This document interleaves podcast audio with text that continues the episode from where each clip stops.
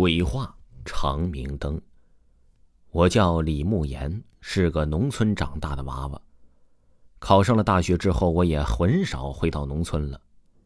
小时候呢，我和爷爷奶奶生活在一起；大了以后呢，便是自己一个人生活了。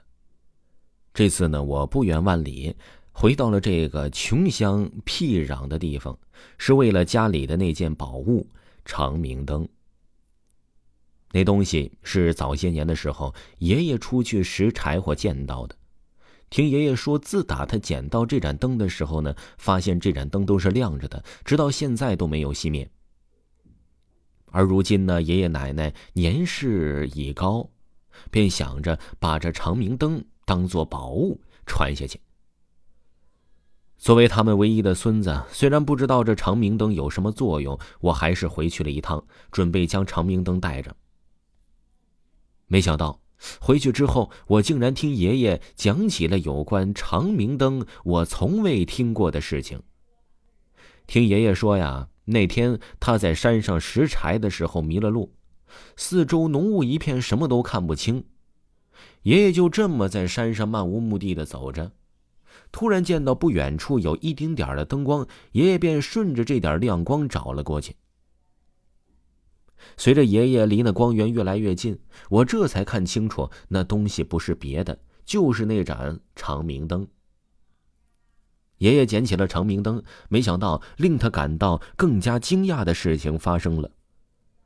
那长明灯闪烁了几下，周围的浓雾呢也是立刻散了。爷爷也因为拿着长明灯下了山。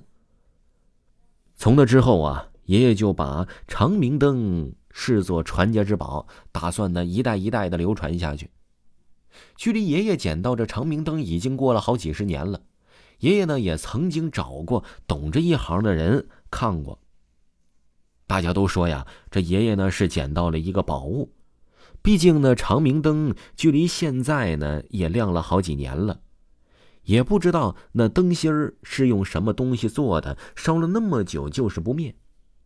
不管是下雨天还是刮风，哪怕火苗就在外面露着也不灭。起初呢，我是不相信这些的。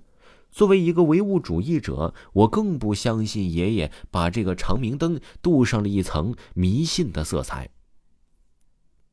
现在爷爷重病，临死之前，我怎么也要收着这灯，好让他走得安心一些。这还是我第一次见到爷爷口中的宝贝长明灯。那是一个看起来就充满古典韵味的灯。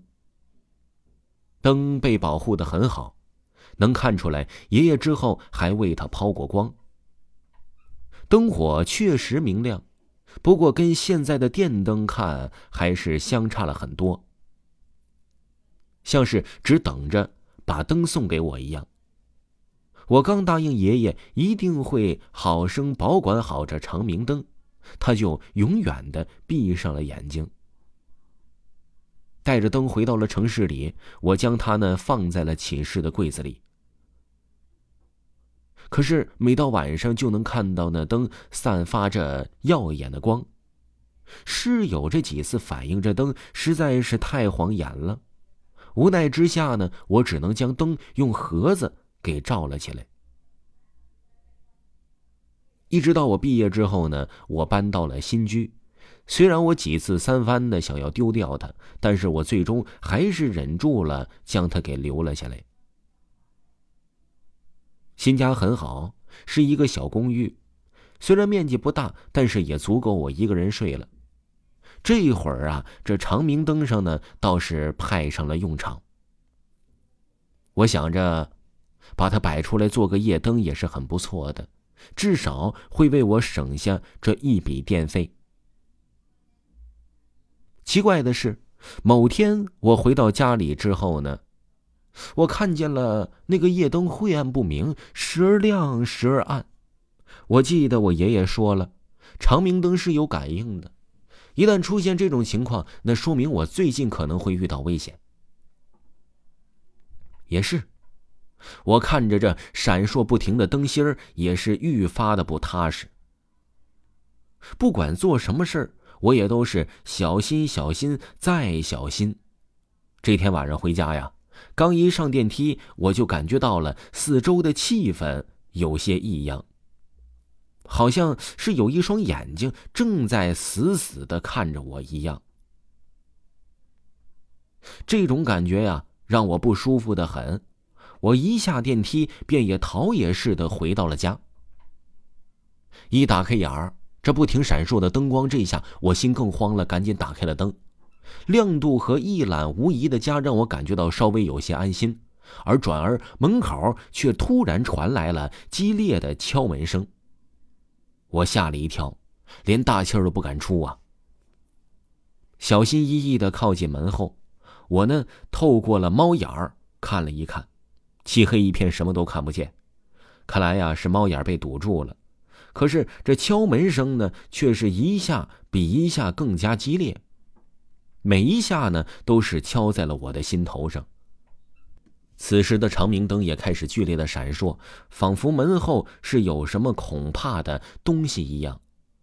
我背靠着门，无论如何都不敢将门打开。过了一会儿，敲门声停止了，我总算是稍稍微微的平静了一些。可就在我以为一切都即将要结束的时候，这灯呢？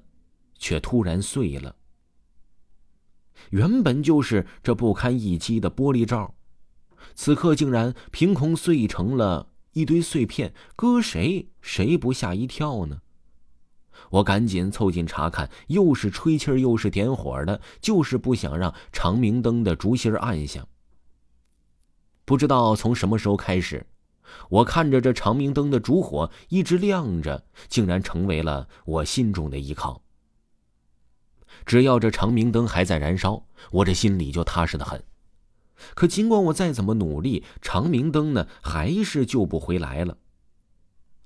第二天，我见到新闻上写着，昨天我家公寓里进来了一个醉汉，极度危险。再一看呢，他敲的呢就是我们家的房门。可看着这监控录像显示，那醉汉敲门敲着敲着，就好像是受到了某种影响似的，他竟然鬼使神差的走了。只有我知道，那个时候啊，正好是长命灯碎掉的时候。我不敢想象，如果昨天晚上醉汉真的进来了，会发生了什么。可是我知道的是。这一定是长明灯替我挡下了这一劫，就好像他当时把我爷爷从林子里带回来一样。原本我是不信这些的，可现实却让我不得不相信。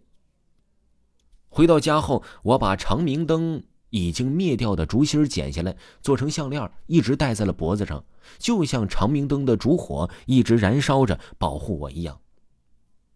直到后来我上班之后啊，曾在地铁门口遇见了一位流浪汉，他见着就抓着我，一直盯着我的项链，说是因为爷爷上辈子积德，这辈子才会得到像长明灯这样的宝贝，一直护着他的家人。我听后心里踏实了不少，就给了流浪汉几百块钱，又把项链给了流浪汉了。本打算这些给流浪汉买吃的，可等我回来的时候，这流浪汉却不见了。已经递出去的几百块钱，也不知道什么时候回到了我的口袋里。可那项链呢，却是已经送出去了。不久之后，我又在地摊上发现了跟之前一模一样的长明灯，正在散发着炽热的光芒。